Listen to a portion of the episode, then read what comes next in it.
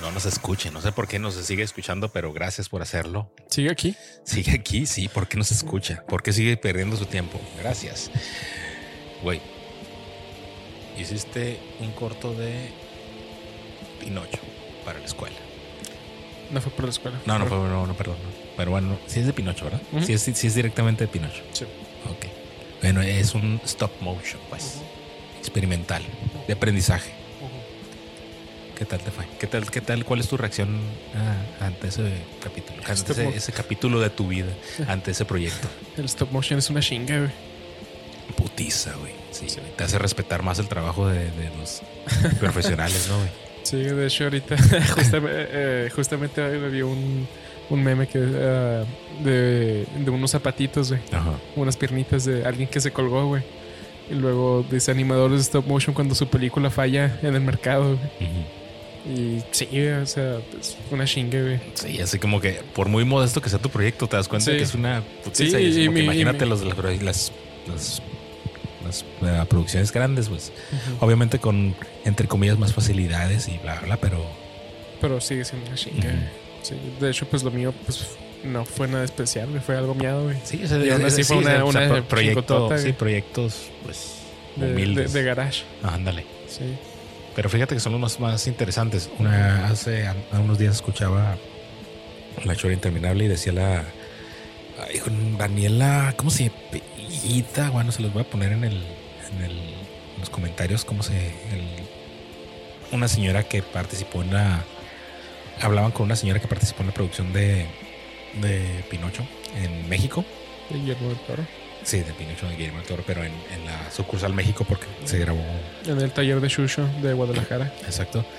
Y o sea, es que equipo tenemos, cámaras existen. O bueno, nada más. Y de hecho creo te estaba comentando esta semana, güey, que las cámaras que usaron para la película de Pinocho son unas cámaras bien sencillas, humildes. Pues sencillas entre comillas, ¿no? O sea, tampoco es así como que son, no son cámaras de, de, de 500 dólares, son- deben ser cámaras de 2000 dólares. No sé, no, no creo que deben de Mm, de mil, de mil a trescientos dólares. por ahí. Y bueno, es lo que de hecho es lo que ella menciona. El equipo lo tienen en las, las, las todo está facilitado. Pero lo que debe importar para una historia es eso, la historia. Y eso sucede totalmente en el cine, en todas partes. O sea, no importa cómo te van a. qué tan buenos efectos tenga una película. Lo que me acabas de decir, eh, lo que dijimos en, el, en la sesión número uno. Ah, hablamos de. De del Ant-Man. Tú dijiste que no te gustaba. Porque sí son películas que tienen una superproducción, pero pues si no hay historia ya, ya no es buena, ya está. Este tiene una superproducción, pero aún así de tanto proyecto que quieren estar sacando, güey. Los pobres güeyes de efectos especiales acá sobreexplotados ya.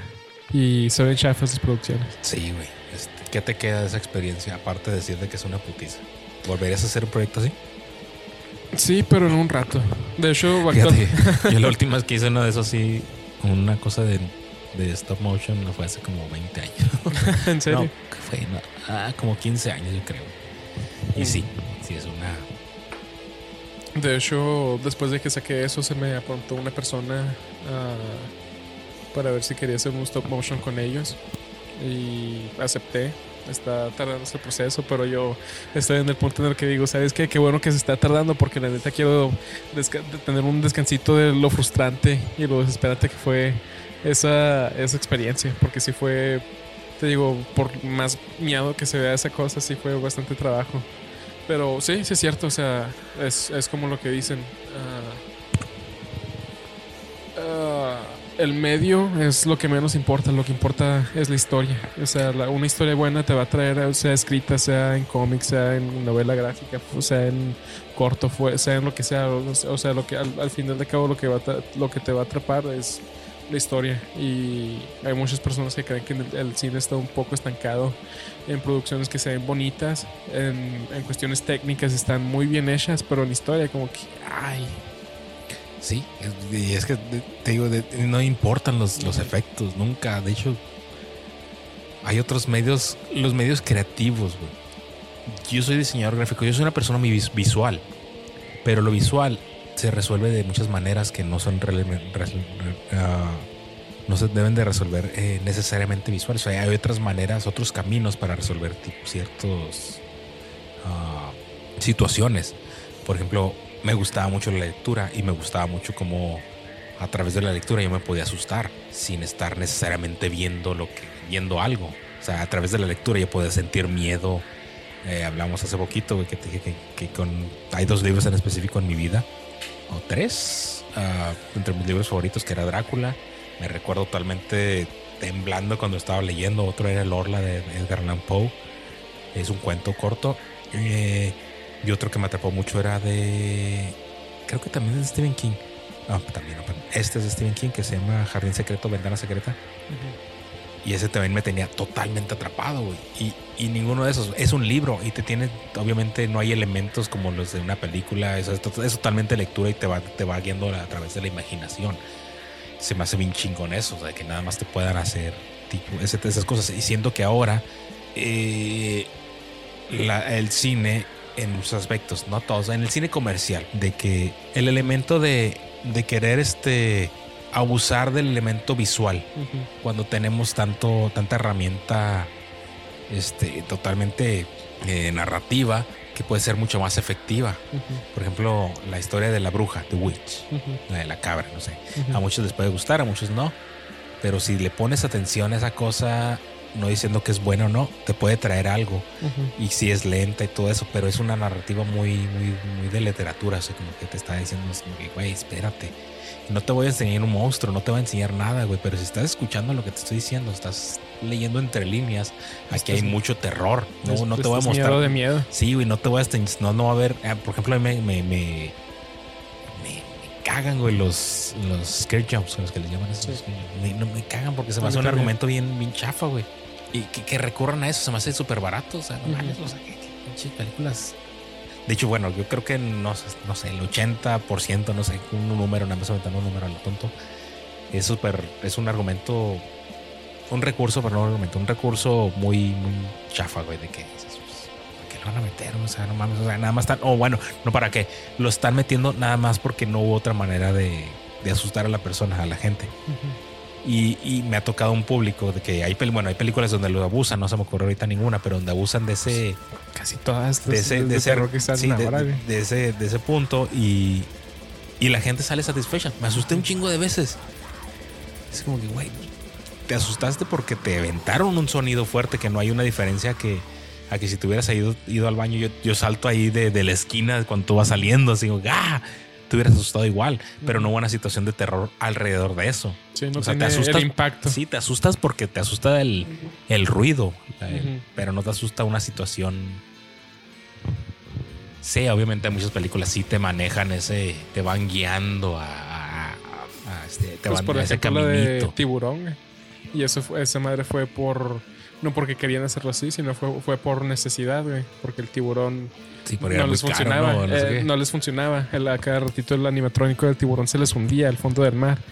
Y Steven Spielberg, cagado de que lo iban a despedir. Entonces, ¿qué hizo? Pues, ¿sabes qué? Voy a hacer, a, inventar maneras, a, reescribir el guion de manera de que el tiburón siga presente, pero no lo vamos a enseñar.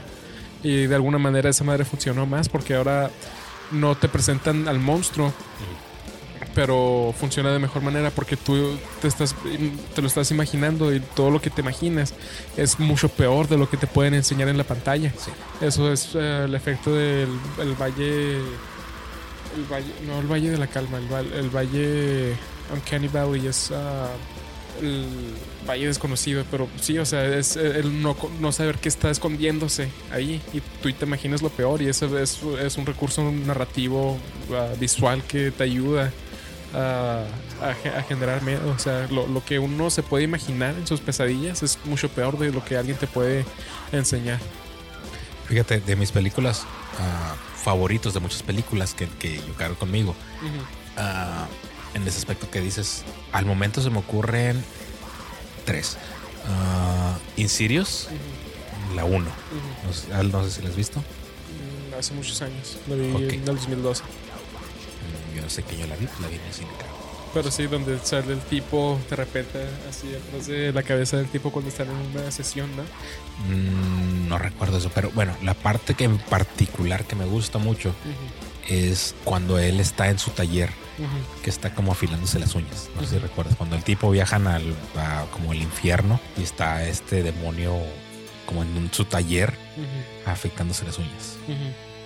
Y luego, número dos, Depredador. La de Arnold Schwarzenegger. Del 88, creo. Donde hay una escena donde no se ve, pero le dan un balazo al depredador. Y en esta escena, Depredador se está curando. Saca unos artefactos, no sé si lo has visto, güey. Saca artefactos acá, pues, de esta tecnología no terrícola y se cura. Y. ¿Cuál era la otra? Ah, ok. Ah, Hellboy. La 1. El tipo este. de- Papi del toro. Sí, señor. Señorón del toro. Quita eso del papi. Es respetuoso. Perdón. Don del toro. Don Memo. Donde está el tipo este de la 1, el que el tipo no recuerdo el nombre. El del. Pues el. De la máscara. Oh, sí, sí, Pero hay una escena donde-. No, no, no, no, no, la máscara. Oh, ya, ya, ya sé cuál, sí. Pero híjole, aquí está, no, no recuerdo bien la escena, pero hay una parte donde él está también solo, güey. Está haciendo como afilando sus navajas. Está arreglando un reloj. Oh, ok, es lo que está haciendo. Ok, sí, sí. De ahí es donde lo descubren y ahí lo, lo matan, entre comillas. ¿no? Comillas. Mi punto es de que estas escenas se me hacen muy chidas porque me dan como un. Me dan a conocer un poco de la intimidad de esas entes sobre lo que son personalmente. O sea, un mono afilándose las uñas. O sea, como cuando piensas el diablo. ¿Qué hace el diablo? No sé, te imaginas cualquier estupidez, no sé, lo que veo. Un güey en flamas o en, yemas, o en lo que quieras, en el fuego. Este, un, un alien, piensas un güey en una nave. Pero ¿qué te piensas adentro de una nave? ¿Qué está sucediendo? O sea, este güey es un ser orgánico, tiene, tiene necesidades, este digestivas, tiene que, tiene que defecar, no sé, lo que sea, ¿no? Y. Demonio, un alien. ¿Y cuál fue el otro que te puse? El alien, el. El predador. el predador, bueno, ese es el alien. El, el demonio y, Y el güey de Hellboy. y, bueno, ese es. Ah, bueno, sí, ese es un, un ente de, de- de otro mundo. El punto es de que son, son circunstancias totalmente no terrenas. Y te las ponen en ese plano muy terreno de que un güey se tiene que curar, otro güey tiene un pasatiempo de, de- de curarse las uñas y el otro tiene otro, otra circunstancia. Y me encanta, güey. Se me hace bien chido, güey, ese pedo, que tengan hobbies. O sea, que los, los humanizan de cierta manera, pero a la vez los vuelven como que tienen, o sea, como que su punto, pues así de, de, de- de- de volver, de maldad, de... De, de ser vivo. No sé, sí, güey, ándale, me encanta ese pedo, güey. Este... Pues de hecho, hablando de Guillermo del Toro, él tiene, cuando se, cuando se requiere a diseño de criaturas, el, el acercamiento al al- el que él tiene en, en ese, en, ese, en ese tipo de trabajos. Es, ok, a la criatura no le puedes así poner, ah, tiene que verse bien en un estado neutral, porque la criatura no, no, no va a estar así toda ame- am- amenazadora con las garras de fuera, los dientes de fuera 100% de su vida. O sea, el- O sea, la no está criatura- enojado. No está que- enojado. o sea, es un depredador, ¿no? Bueno, es una persona que se, o una, una, una criatura que se tiene que, que- que alimentar. Sí, tiene, o sea, tiene que estar en un estado neutral, o sea, porque no- la no- no es criatura como no, que- está... tiburón nunca quiere comer. eh, sí. Sí, el, el- el pavo no va a estar con sus plumitas así levantaditas de su colita siempre, nada más. Pero aún así el pavo mantiene, ma- mantiene su, su nobleza, incluso estando en un estado neutral. Y así es como los monstruos de Guillermo del Toro. Y para mí cuando se refiere a cosas que me dan miedo, es ah, cuando no me muestran qué es lo que está acechando. Por ejemplo, la película de La Bruja de Blair o la película de Aniquilación. Esa no la conozco. Este bien chida. Ah, ah, es de terror cósmico. ah, un domo. Y te enseñan muchas cosas que pasan a consecuencia de lo que está invadiendo la Tierra. Y se ven bien monstruosas esas cosas. Pero cuando finalmente te, te enseñan lo que es que está causando esas cosas, no te lo muestran 100%. Y el hecho de que no te lo muestran, de, de que te dejan tanto la imaginación, te da un chingo de miedo porque no- ni siquiera entiendes que, ni siquiera percibes qué es lo que es. Y en la bruja de Blair, no, nunca te enseñan a la bruja. Ah, o en la segunda te la enseñan, pero ahí la cagaron porque se ve bien chafa. No la he visto, solo vi la uno. La 1, pero la 1 se me hace bien chida porque Es- te da es- señales la es un bruja. Terror psicológico. Sí, es un terror psicológico, te sientes acechado, sabes que algo está mal, sabes que algo te está acechando, pero no sabes qué es. Y el hecho de no saber qué es, como que hasta te- se te hace que se te paren los, es, es los muy pelos de la narrativo, sí, punta. porque tú te puedes imaginar totalmente lo que quieras. O sea, no te están diciendo, imagínate esto. Te dijeron ya bruja. Ok, Ujú. ya. Eso es todo. Y a ti te corresponde como, como, Como espectador. como espectador pensar lo que te dé tu gana y pensar lo más horrible que haya en tu mente sin que te lo estén mostrando. Fíjate que, por ejemplo, en la película, a mí me gustaban. Me gustaron. De, de hecho, toda la serie me- me- se me hace buena. Sé que tiene varios malos reviews, varios muchos, pero a mí me gustó mucho la. la nada más están como unos videos. O viéndote. actividad paranormal. La de actividad paranormal. Me gustó, güey. Hacía. Sí, está, hay muchos ahí argumentos así como que, ay, qué casualidad. Un güey grabando en su casa todo, to- en todos los cuartos teniendo cámaras, sí se escucha muy, muy, muy enfermo. Pero una vez que compró esa idea, güey. No, no- no hables de mi familia. Pero una vez que compras ese, ese, ese argumento, güey, se me hizo. Pues. O sea, se me hizo bien efectivo para, para la cuestión de asustarte. Y, y porque realmente te enseñan muy poco de una criatura. Y creo que en todas las saga, no recuerdo aquí el momento, porque ya tengo bastantes años de que creo que las vi todas. Y no recuerdo realmente si hubo realmente. realmente si hubo una. Si mostraron una criatura. Pero en sí, todo el manejo. En todas fue muy psicológico. En todas fue de esperar. Esperar hasta que te vayan a. a que te salga algo o que suceda algo. Me acuerdo muy bien en la primera, fue el. con- estaba en el cine. Y estaba la pareja dormida. Y tú nada más ves el abanico moviéndose o algo así. Y no pasa nada. Y salió la otra escena y la película, la- las personas en la casa estaban, ah, sí, voy a ir por el mandado, bla, bla, bla. Se van a dormir y otra vez el abanico. Ujú. Y no hay música también, esa creo que esa era una de las cuestiones de la película, no hay, no hay este banda sonora. Pero toda esa expectativa, güey, te va creando esa madre de, ay, güey, algo va a brincar, algo va a pasar, porque sabes que es la primicia de la película, sabes que algo va a suceder. Y hasta recuerdo una, una, una mujer que, que dijo, así como que no estaba pasando nada, y yo así como que, oh no, así como que se dijo, Nel, ni madre. Y no había pasado nada. Y de hecho todo el cine se empezó a reír porque entendimos de que sí, güey, aquí está... Puede suceder la algo, o sea, tensión, hay tensión, güey. Eso se me hizo muy chido. Ujú. Y no pasó nada, creo. Pero está muy chido, güey. O sea, Sí, la expectativa, güey. Sí, güey, o sea, que te van Preguntarte, ¿va a pasar algo o no? y no es una expectativa barata. Bueno, puede serlo para muchos, pero el, la- el hecho de que pues en la sala se sintió ese momento, a lo mejor por la cuestión de tiempos, de que pues sí eran otros tiempos, era otra manera de hacer el cine, estoy hablando hace como de, 20 de 10 años. Pues Este, no, sí se usa mucho. no, más, pero, fue como el 2010, no, bueno. Este, pero, pero sí, o sea, pero ahora se sigue usando, pero me refiero a que en ese tiempo La- pues, a lo la un, era un recurso a lo mejor menos usado, a lo mejor se estaba usando desde antes todavía mucho más. Pues pero- apenas te iba a decir que ese, ese- ese rollo se me hace muy Alfred Hitchcock, güey.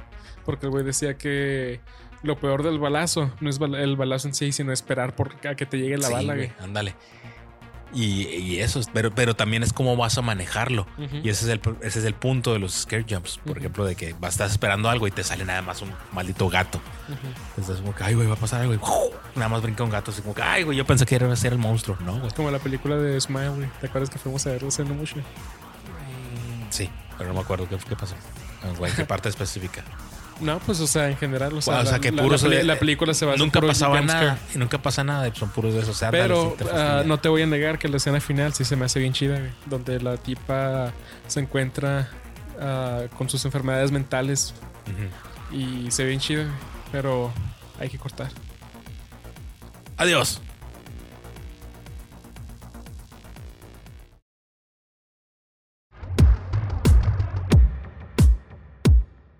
Boicot.